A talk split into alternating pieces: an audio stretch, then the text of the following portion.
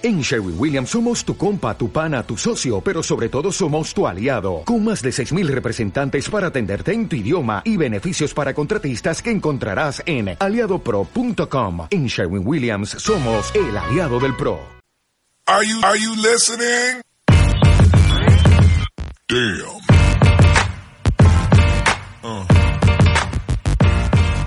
¿Qué pasa, bolers? Bienvenidos a vuestro podcast de opinión de la mejor liga baloncesto del mundo, con Massive NBA, la nueva forma de escuchar NBA y de pasar un buen rato. Bueno, chicos, como dijimos en el anterior episodio, hoy tenemos un programa muy especial. Tenemos a nuestro nuevo colaborador, nuestro hombre David, mi hombre Guito, que al que tenemos pendiente de ponerle un mote, todavía está un poquito en el aire. Bienvenido y espero que, que no te arrepientas a la primera de cambio de haber venido. Muy buenas chicos, eh, la verdad que para mí es un placer enorme y hay que reconocer que ah, cuando me dijo Fontecha, va, va, va, tal, bah, que ni pensarlo, o sea, directamente para mí le dije que sí y guay, la verdad que muy bien. Aquí a ver cómo va el tema. Pues bueno chicos, eh, va a ser nuestro nuevo colaborador, vais a tener vuestra sección con él los viernes eh, y lo dicho, eh, uno más junto a mí, a Dr. J y a John Ball. Así que bueno, os presento un poquito el menú de hoy. Eh, vamos a hablar un poquito, hacer un, nuestro pequeño test que le hacemos a todo el mundo de Massive NBA, a nuestro hombre David. Y luego hablaremos un poquito de, Dallas, de la posibilidad de que llegue Iguodala, se está hablando bastante. También hablaremos un poquito sobre eh, un conflicto que sacó nuestro hombre Satch Low en, en su podcast, sobre la no posibilidad, la no extensión que no le ofrecieron los Sixers a Jimmy Butler. Y por último también tocaremos un poco el tema de la lesión de Pau Gasol, que el otro día lo comentasteis, también lo vi en un vídeo de, de, YouTube, eh, que lo comentasteis a John Ball. Dijisteis que no tocábamos el tema de Pau, de la lesión, de su posible retirada, así que eso haremos un poquito. ¿Qué te parece?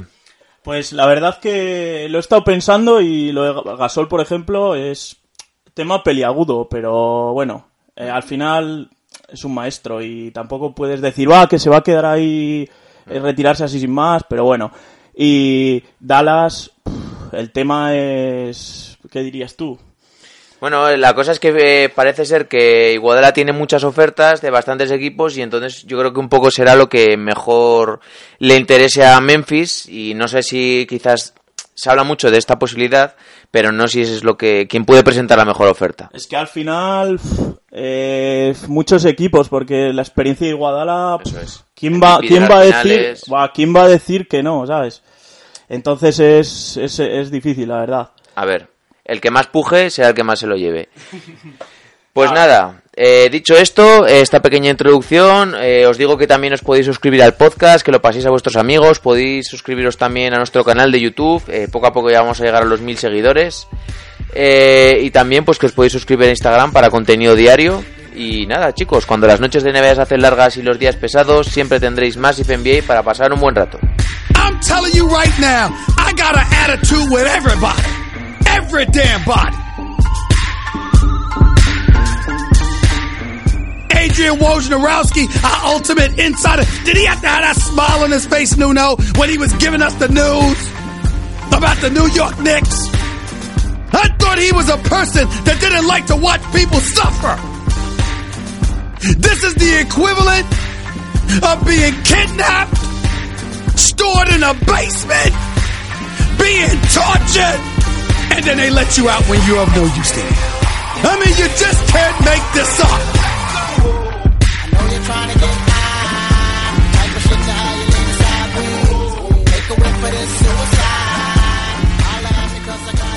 Bien, pues primer tema de hoy, vamos a hacerle nuestro pequeño test a nuestro hombre David. Eh, recuerdo que podéis poner en los comentarios de iBox eh, un posible mote para él. Ya sabéis que yo tengo el de Vico, eh, nuestro hombre el criminalista tiene el de Dr. J, así que se nos tiene que ocurrir unos porque me estuvo diciendo el otro día John Ball unos para, para ti y eran lamentables, o sea, eran lamentables. Hombre, me da un poco de miedo, la verdad, sí. viniendo de John Ball, pero bueno, vamos a, a dejarle a ver qué, me puede. Sí, la verdad que estuvo diciendo unos motes que, que eran, eran, eran, asquerosos, estuvo buscando motes de mafiosos, cosas así, y no, no, no, no pegaban para nada. Pues bueno, vamos a hacerte sobre todo esto es un poco para que los conozcáis más, veáis qué tipo de baloncesto le gusta, cuáles son sus jugadores favoritos, etcétera, etcétera. Así que vamos a darle un poco. Vale, a ver, ¿cuál es tu, en la actualidad, tu jugador actual favorito? ¿Cuál es el que más te gusta? No el mejor, sino el que más te gusta. A mí, a mí el que más me gusta, creo que voy a coincidir mucho contigo porque posiblemente sea Doncic. A ver, ya no solo por la explosión que está teniendo, el batir récords, eh, es que se va en las manos todo. Al final mm, es la forma de que tiene con el equipo, eh, es De de, locos. dirigir, de sí, jugar, sí, es ¿no? de dirigir, de jugar. La, la verdad que te diría Doncic, sí, yo creo que sí, sí. Sí, bien.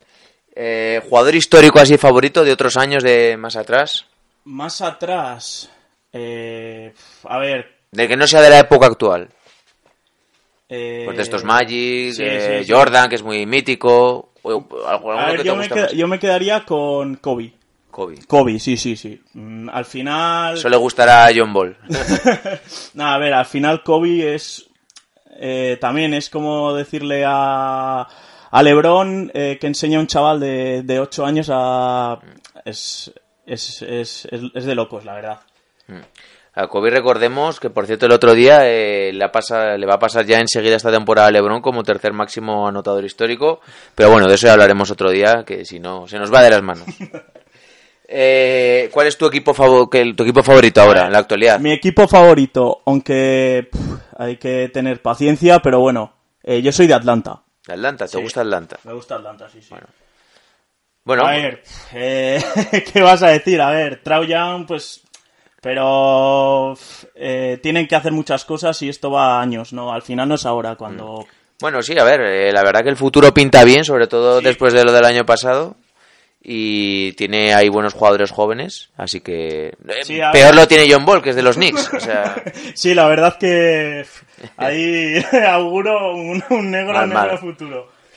y equipo así histórico, eh, yo que sé, por ejemplo, algún equipo con el que hayas disfrutado en el pasado, así Mira, viendo. eh, sobre todo yo disfruté en el pasado con... A ver, yo era muy pequeño y mi tío me, me ponía la NBA y es donde empecé a escucharla, a verla.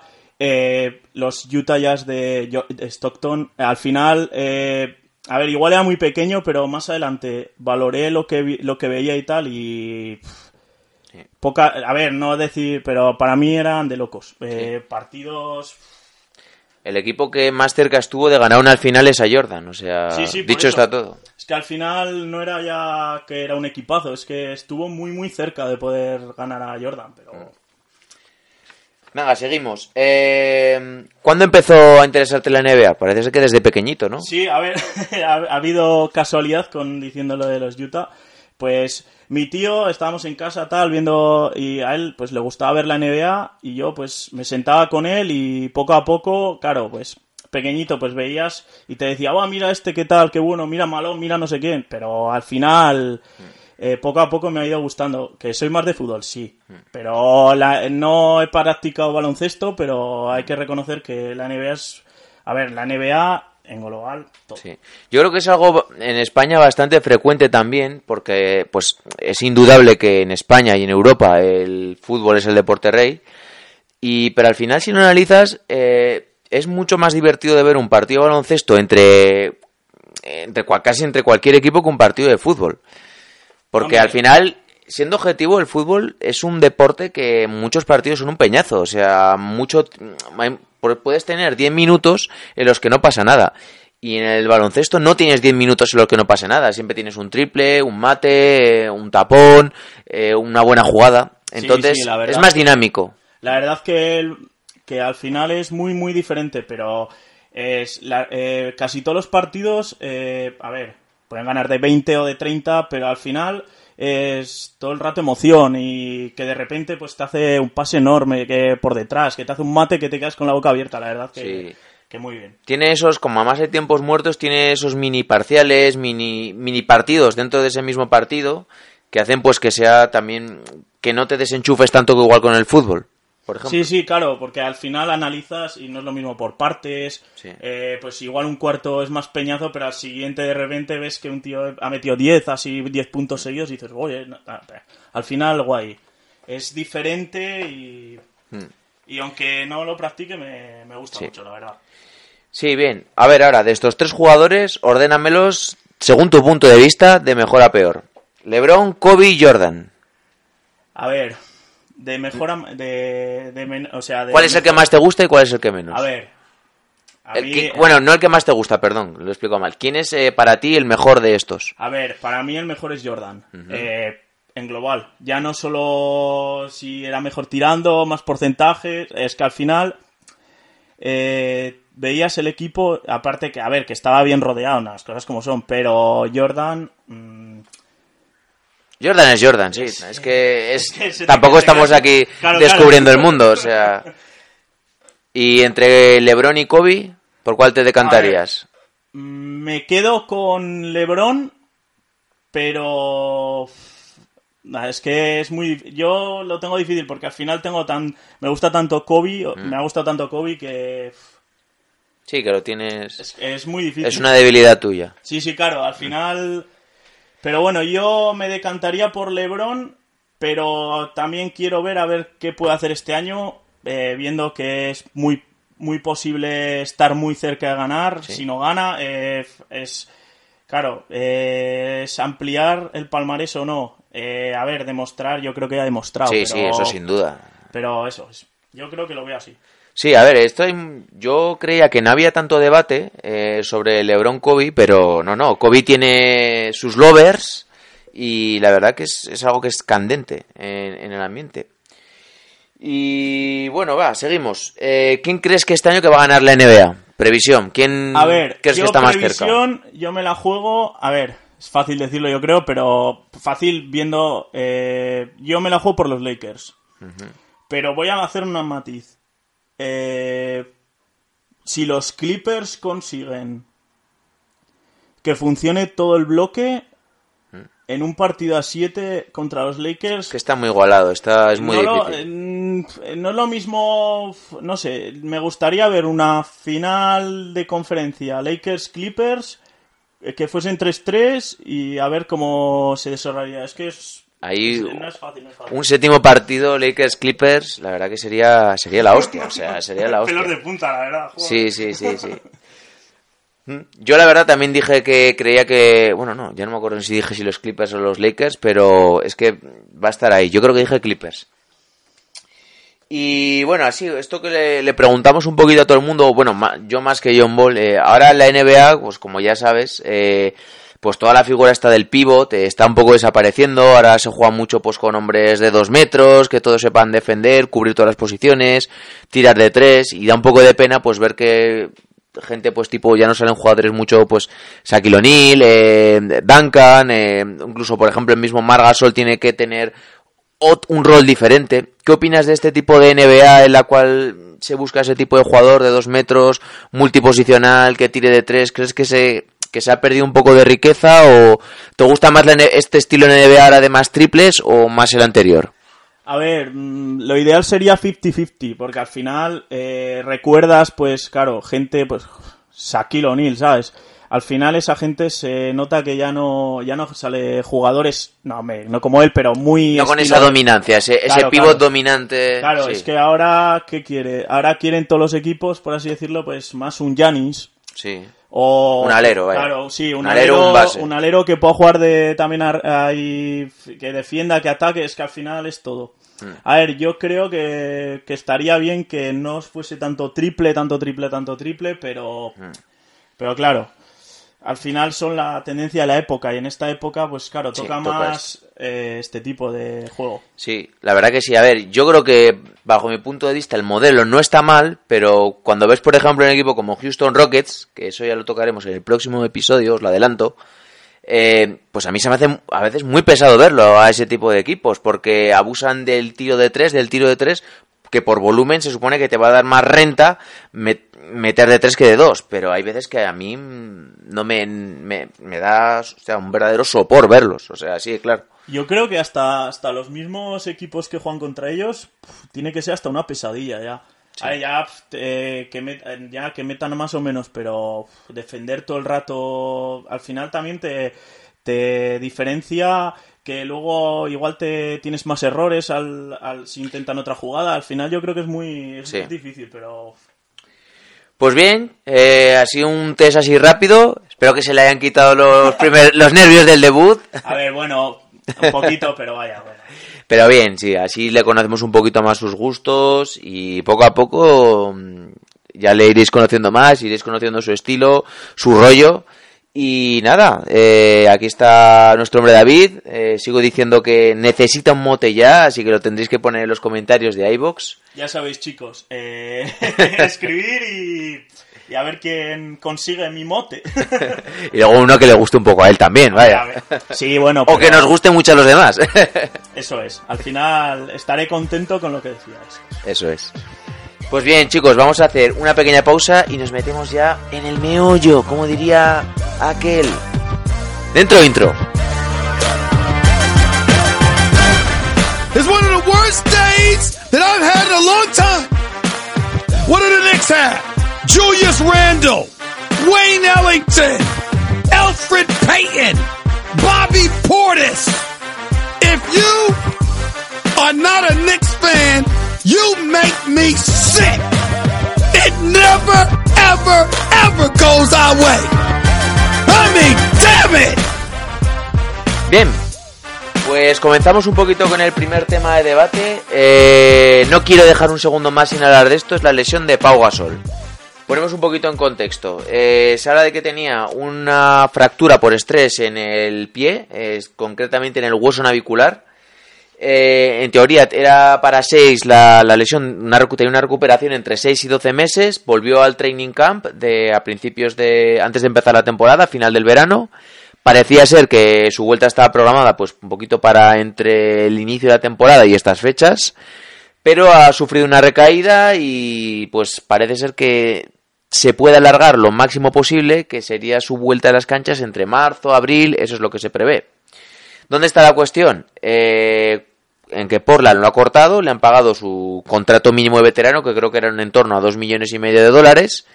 Y la cosa está en que cuáles van a ser sus opciones para el futuro. Si le conviene seguir en la NBA, si le conviene reservarse para Tokio, si le conviene la retirada. Eh, ¿Cuál es un poco tu opinión sobre esto? A ver, eh, yo creo que tiene que valorar mucho Pau también cómo se recupera, eh, si va a ser, a ver, si puede ser de un nivel óptimo, porque al final mm, Hombre, el nivel óptimo ya tiene 39 años. óptimo, eso óptimo en función de, De lo que él de puede lo que dar. él puede dar. Porque al final, a ver, la experiencia es inevitable. Eh. Al final eh, tiene cosas Pau que dar va a seguir dando, pero sí sigue, pero claro. No es sencillo eh, al final. Escoger un hueco en un equipo y que el equipo diga, porque es lo que le ha pasado con Portland al Sí. final. Portland le dijo firmas, pero si pasa, si no te recuperas, pues Claro, claro. dejamos hueco para... Bueno, parece ser que Portland se ha portado bastante bien y le han seguido dando un puesto en la franquicia. Eh, él dijo en el comunicado que estaba por terminar, pues, pero parece un poco pues que será para ayudar a determinados jugadores interiores a entrenar o cosas así, vaya. Eh, la cosa es, aquí es donde veo yo el punto clave. Si ir directamente a los juegos o buscar un equipo cuando se recupere. Yo, bajo mi punto de vista, trataría de ir directamente a los juegos y haría la opción Escola. Eh, Escola el año pasado, para ir al Mundial, eh, no tuvo equipo y se estuvo preparando como unos 3-4 meses entrenando en solitario para perder peso, llegar a tope al Mundial, entrenar y hizo un... Pues yo creo que el mejor baloncesto que le hemos visto desde que yo creo igual estaba en Houston, básicamente. O sea, un nivel de escola tremendo. ¿Tú qué crees que sería mejor para él? Eh, ¿Descansar hasta Tokio eh, y dar ahí lo que tenga y ya retirada? ¿O crees que debería irse, aunque sea venir a jugar Europa para tener un poco de ritmo competitivo? O porque yo creo que en, en un equipo NBA, si le fichan, no va a tener minutos, salvo pues para ser esa, ese pegamento, ese veterano que te dé un consejo, algo así. A ver, yo creo que estoy un poco contigo. Eh, yo creo que debería hacer como escola al final. eh, estar todo el año preparándose poco a poco y, y dar todo, todo en los juegos y al final van a ser sus últimos juegos. Si va o si tal. Sí. Es que al final... Porque al final irte a un equipo NBA van a ser pocos minutos y realmente no va a prepararse o va a probarse a ver cómo está al 100%. eh, y puede haber recaídas, puede haber pasar muchas cosas. Y luego ir a Europa, yo creo que lo descarto. Sí. A ver, si vuelve a Europa, pues la, el equipo que siempre está en todas nuestras mentes y que lo ha dicho muchas veces sería el Barcelona. Pero es que, sinceramente, eh, yo no sé ni. A ver, no- de titular, yo ahora mismo no lo vería ni en el Barcelona. Y más viniendo de esa lesión. Porque tal y como está, y bueno, en NBA, pues lo que hemos dicho, ni hablar ni hablar. Yo creo que lo que tiene que hacer es recuperarse, va a tener un hueco en la selección siempre, va a ser importante. Igual no, tiene- no va a tener, obviamente, la importancia que tenía en pasados campeonatos FIBA, pero yo creo que podríamos decir, salvo milagro, que su carrera NBA se ha finiquitado. A ver, sí, la- es una pena decirlo, pero yo estoy contigo, sí. Sí. Hay que reconocer que, y hasta el propio Pau será consciente de ello, que ya su nivel es muy difícil que pueda llegar a ser tan, tan para volver a la NBA. Y qué mejor que acabar dignamente. Sí. Y por todo lo alto, a ver, no le puedes decir nada a Pau. Nunca, O sea, nunca. Es, es que Es muy profesional, siempre ha sido... Yo creo que, y sea de los jugadores que más, jugadores a nivel estrella de la NBA, que más campeonatos FIBA han jugado, porque ha jugado casi todos los europeos, mundiales, a los Juegos Olímpicos se apunta todo el mundo, pero de jugadores que han sido All-Star de ese nivel, porque recordemos que Novitsky no ha jugado tanto, y tampoco ha tenido una selección que la acompañe tanto. Pero cualquier otro jugador eh, europeo eh, que haya jugado tantos campeonatos eh, FIBA a nivel Europa, incluso mundiales, creo que no ha habido ninguno con su compromiso. O sea, Hombre, viendo su los españoles. Y su compromiso y, y todo, porque al final, mira, cuando entró Ibaka o tal, pues sí, Sí. fue un campeonato, a ver, que es otro tema que no tiene nada que ver con, pero es muy Sí, luego se fue, sí. Al final, Pau, si puede, si ha podido estar, aunque estuviese jugando todo el año en NBA y al máximo nivel y cansado porque estaría, pero ahí estaba. Yo creo que debería Creo que solo se perdió el Mundial de 2010, el de Turquía, me suena. Pero lo demás lo ha jugado todo.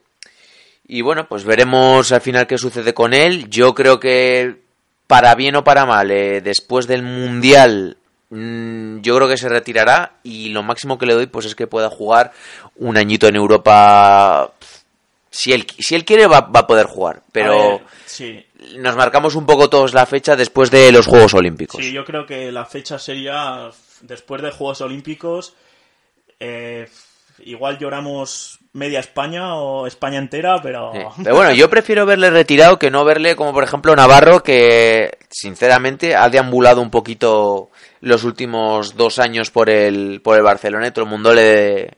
Pues ya se veía que no, que no estaba para jugar. Nada, sí, yo creo que es mejor irte en el momento oportuno Mm. y, y- y dar gracias y la verdad que, que estar contento como hemos podido vivir de ver de a Pau. Sí, sí.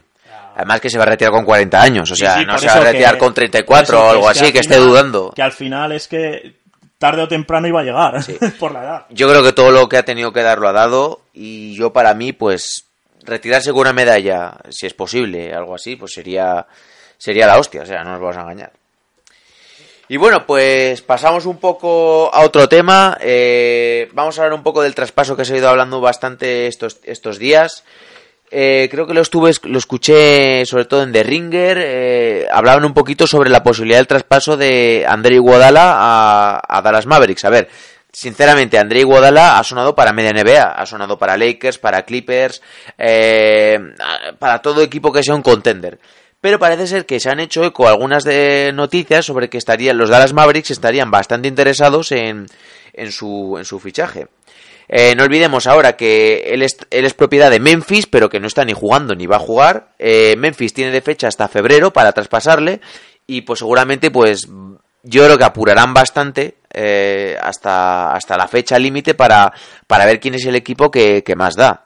Yo creo que lo ideal para Memphis sería pues obtener una primera ronda o dos segundas rondas o algún jugador que les interese, jovencito. Pero bueno, vamos a centrarnos sobre todo en la posibilidad de Dallas. Eh, ¿Qué te parecería el fichaje de Guadalajara para Dallas? Ah, Para mí sería muy bueno, ¿eh? A mí me parece... A ver, es muy interesante porque al final la experiencia yo creo que... eh, a ver, van a estar... Yo creo que Dallas, bajo mi punto de vista, va a estar cerca de entrar a playoff Sí. eh, o entrar a playoff. Si viene... es un, es un plus más de que es posible que entren, porque al final es mucha experiencia, que no va a jugar 30 minutos, pero sabemos que los minutos que juegue son de nivel. Sí. Al final, Yo sigo creyendo que Dallas va a ten- ha empezado muy bien. Creo que mejor de lo que de lo que yo por lo menos esperaba y sigo creyendo que va a tener una su rachita de que no ganen partidos porque Doncic es el que maneja todo. Cuando Doncic le entra el cansancio esté tan bien, no tienes un amasador, aunque Hardaway lo está haciendo ahora muy bien, pero no tienes un amasador de balón tan tan tan bueno porque es que gira todo en torno a él. Entonces, eh, entiendo que Dallas no quiere atraerse a otro base, a otro tipo que tenga mucho el balón y esto sea el punch necesario para entrar en playoff, para no solo entrar en playoff, sino tener una buena posición. Pues yo qué sé, podrían soñar incluso con tener ventaja de campo en playoff.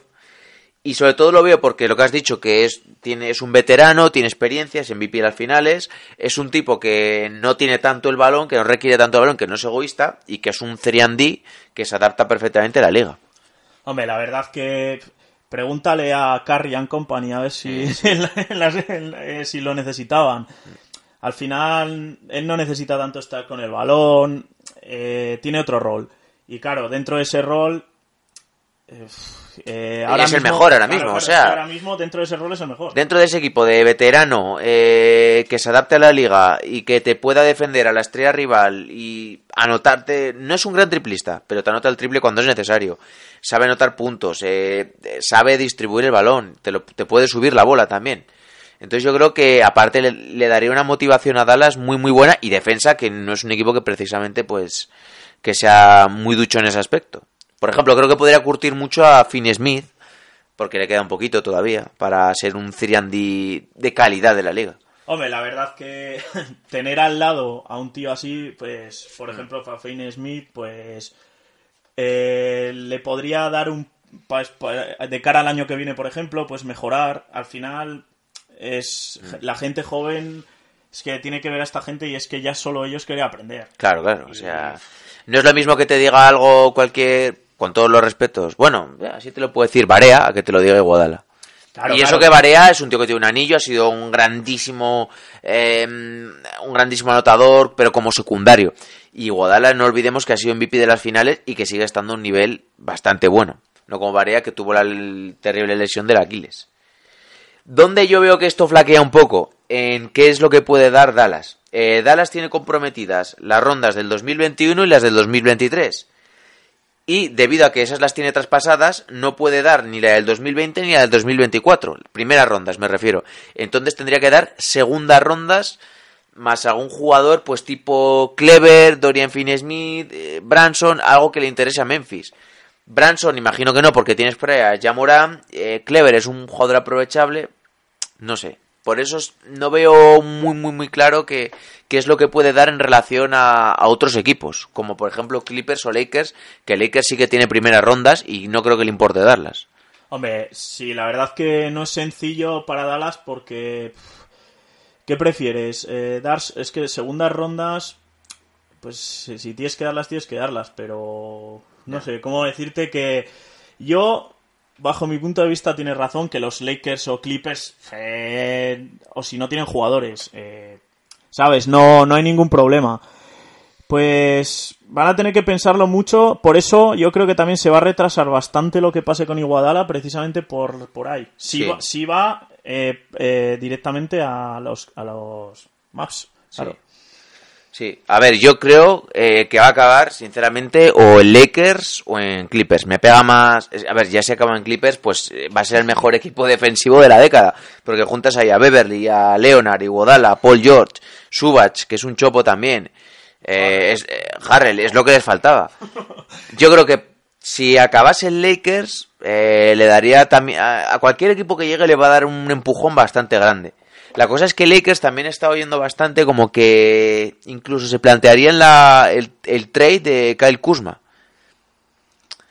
A ver, eh, Porque es que realmente no es un tipo que te esté con el nivel que están teniendo eh, Davis y LeBron, pues queda muy relegado un segundo plano. Entonces, eh, darlo por algún juego, podrías tener una, una buena tercera pata si incluso lo combinas con alguna ronda del draft. Podrías incluso conseguir otra estrella. Hombre, la verdad que no, pensándolo así, a ver, Kuzma no está tampoco teniendo igual los minutos que podría necesitar, Mm. pero tampoco está siendo el nivel óptimo que Claro, claro. creo que esperábamos de él. Las Ma- cosas como son. A ver, es que teniendo a LeBron ya Davis al lado y sobre todo que está jugando mucho Davis con Howard o con Magui, pues se le quitan muchos minutos. Es que la verdad que, claro, piensas Howard, mira cómo ha vuelto. eh. Yo solo lo traspasaría si trajese a una estrella de verdad. O sea, Sí, sí, no. no lo traspasaría por un jugador de complemento o algo así. Meter, iría por todo, metería una primera ronda o algo así, iría por un, a por una estrella. No sé decirte quién, no sé decirte cuál, pero solo en ese caso.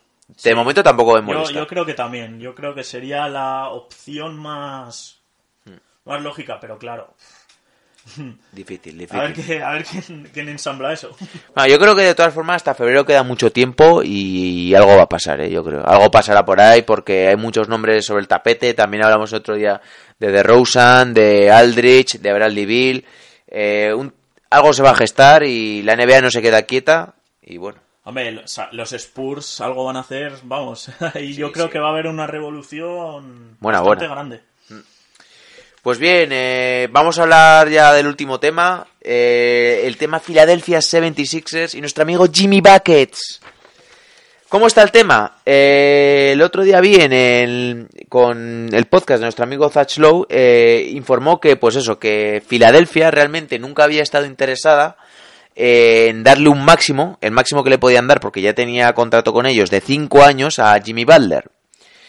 Eh, la cosa está que han preferido apostar por Horford y por Josh Richardson.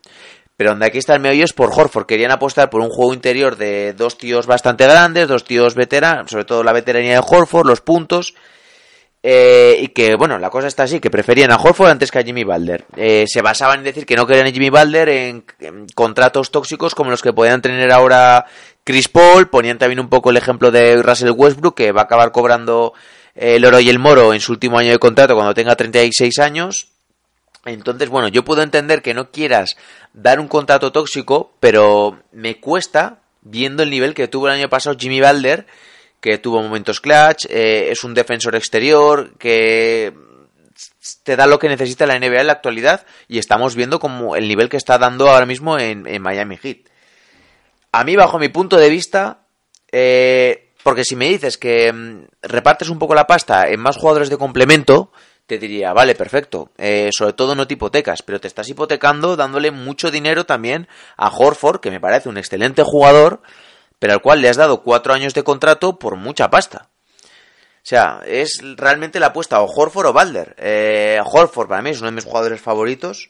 Creo que si te gusta el baloncesto, eh, te tiene que gustar Horford. Pero viendo la edad que tiene y viendo cómo es la liga actualmente, yo me hubiera decantado por darle la pasta a Jimmy Butler. Tú ya sé que eres un gran fan de Horford, A ver, sí. así que pero- espero tu opinión ansiosa. A ver, sí, pero hay. A ver, eh, hay que ser realmente objetivo.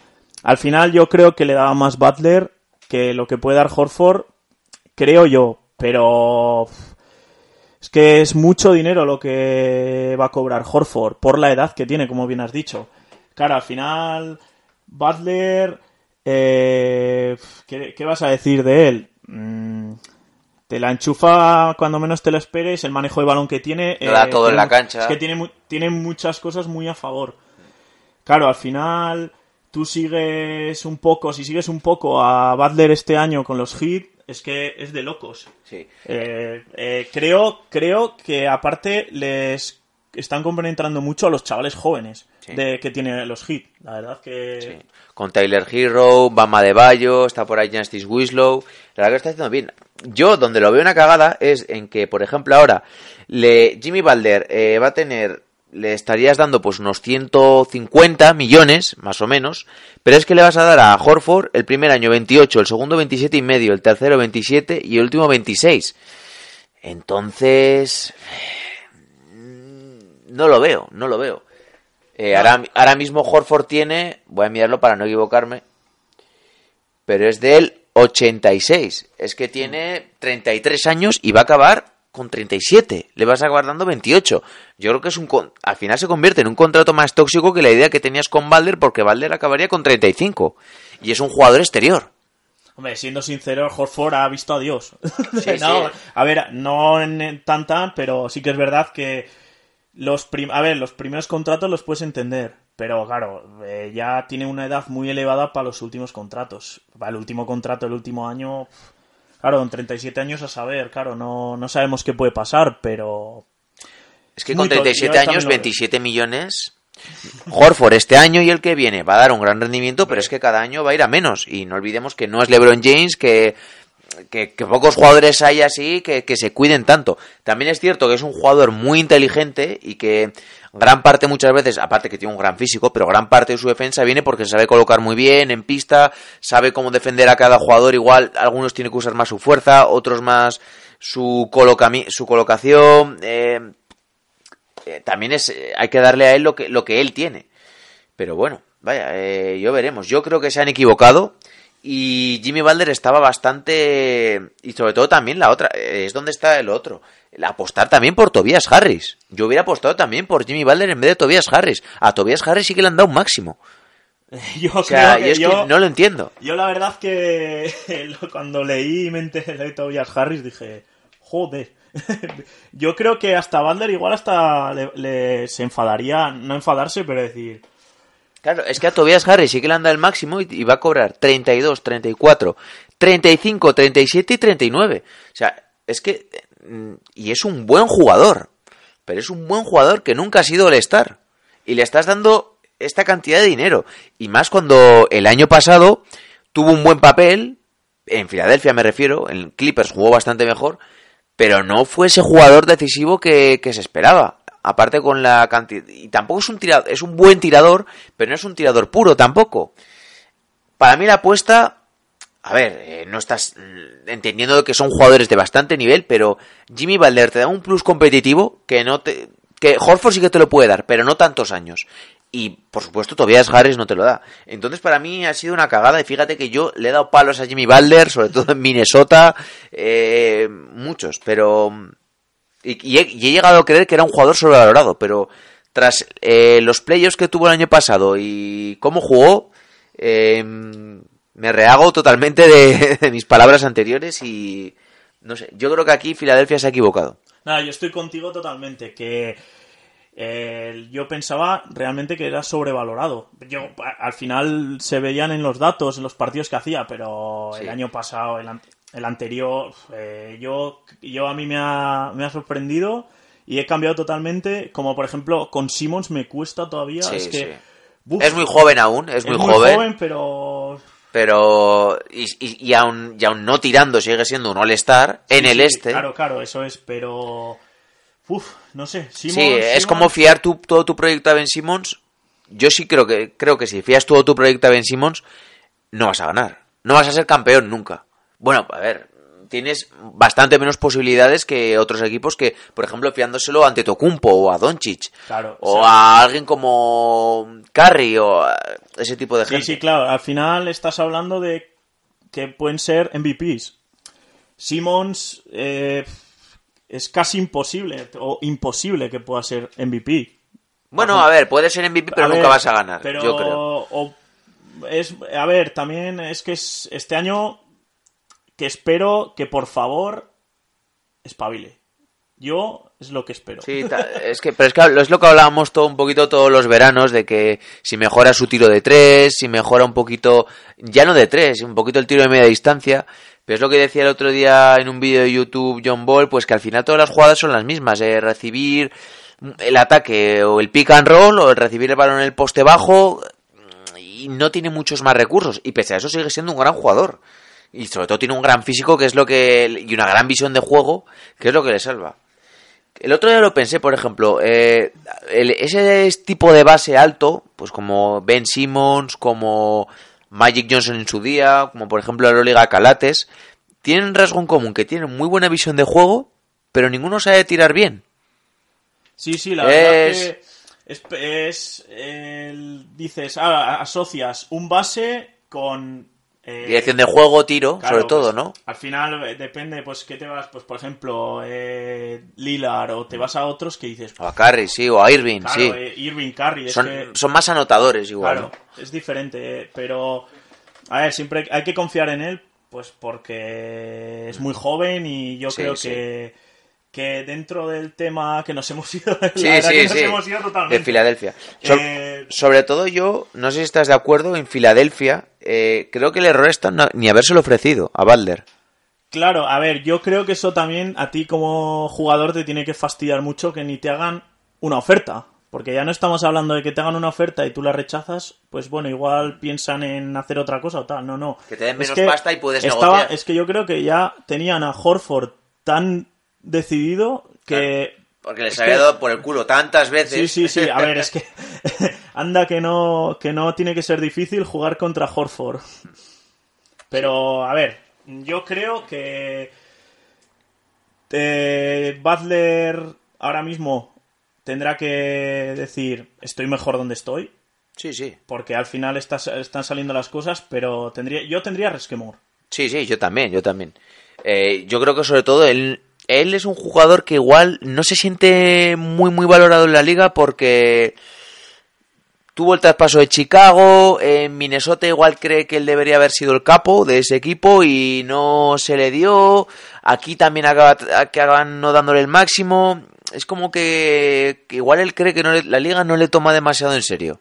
A ver, yo creo que sí, sí, sí. A ver, es una forma de, verlo, pero internamente para él dirá, "Mm, yo, yo doy mucho más. de Sí, lo que-". eso él lo sabe, ¿eh? él se sea, tiene en buena consideración, eh, él sabe lo que es, pero... Pero la liga yo creo que sí que es verdad que nunca ha estado diciendo, igual otros los tienen en palmitas, dígase, a ver, es una locura, dígase Doncic, por ejemplo, o otros, pero a Butler nunca le han dicho cosas bonitas, por así decirlo, que quieres oír. Sí, nunca ha sido igual candidato a MVP o candidato a, a algo grande, sí. Algo grande. Ahora, por ejemplo, vimos, ¿con quién construirías un equipo? Pues con este jugador joven, con tal y eso. Claro, claro, nunca han dicho vamos a construir a Ba- con Butler de estrella o de núcleo. Es diferente, pero bueno. Sí, pues la verdad, al final no sé ni cuánto tiempo llevamos, creo que llevaremos unos 40... Sí, un- sí unos, mira, justo unos 40. ni, ni quedado, vamos. Niquelao.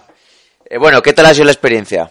A ver, la verdad que muy- es muy diferente cuando os he escuchado, os he oído los podcasts y la verdad que es el primero. A ver, se han notado unos pocos nervios, pues al final es, No, es empezar, pero bueno. Has estado muy bien. Yo la verdad que tengo muchas ganas de seguir cuando me llamen, cuando yo ahí voy a estar dándole, dando, dando el callo.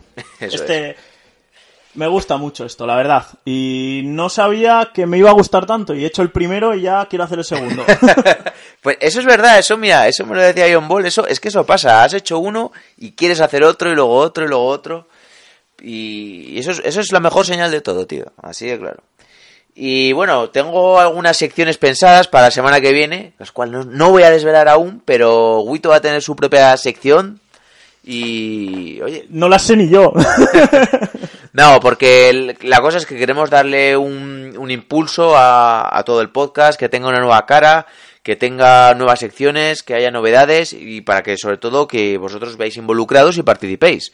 Por ejemplo, Doctor J ya sabéis que tiene la suya del Rincón Oscuro, sus trivial y, y bueno, yo he estado pensando un poquito para que podamos innovar algo más y darle pues un nuevo aspecto.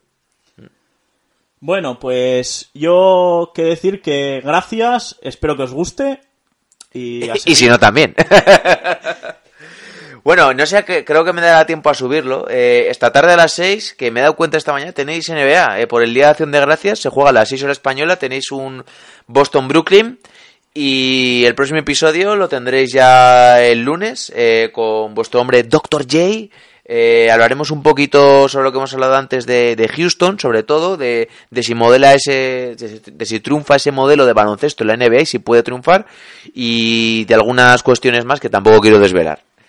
Y nada, chicos, eh, ya sabéis que podéis seguir el podcast en las plataformas habituales, en iVoox, en iTunes, en Spotify, eh, en Apple Podcast, que, que sigáis dándole mucho cariño al canal de YouTube, a ver si conseguimos llegar a los mil seguidores y en cuanto hagamos eso habrá novedades candentes.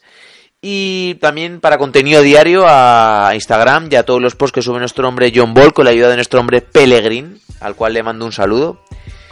Y nada, se van despidiendo de vosotros vuestro hombre David, al cual le queda nuestro mote. Bueno, eh, encantado y nos vemos en el siguiente. Y vuestro hombre Vico. Bueno, un saludo a todos y pasad un buen fin de semana. I'm telling you right now, I got an attitude with everybody. Every damn body. Adrian Wojnarowski, our ultimate insider. Did he have to have that smile on his face, Nuno, when he was giving us the news about the New York Knicks? I thought he was a person that didn't like to watch people suffer. This is the equivalent of being kidnapped, stored in a basement, being tortured, and then they let you out when you're of no use to them. I mean, you just can't make this up.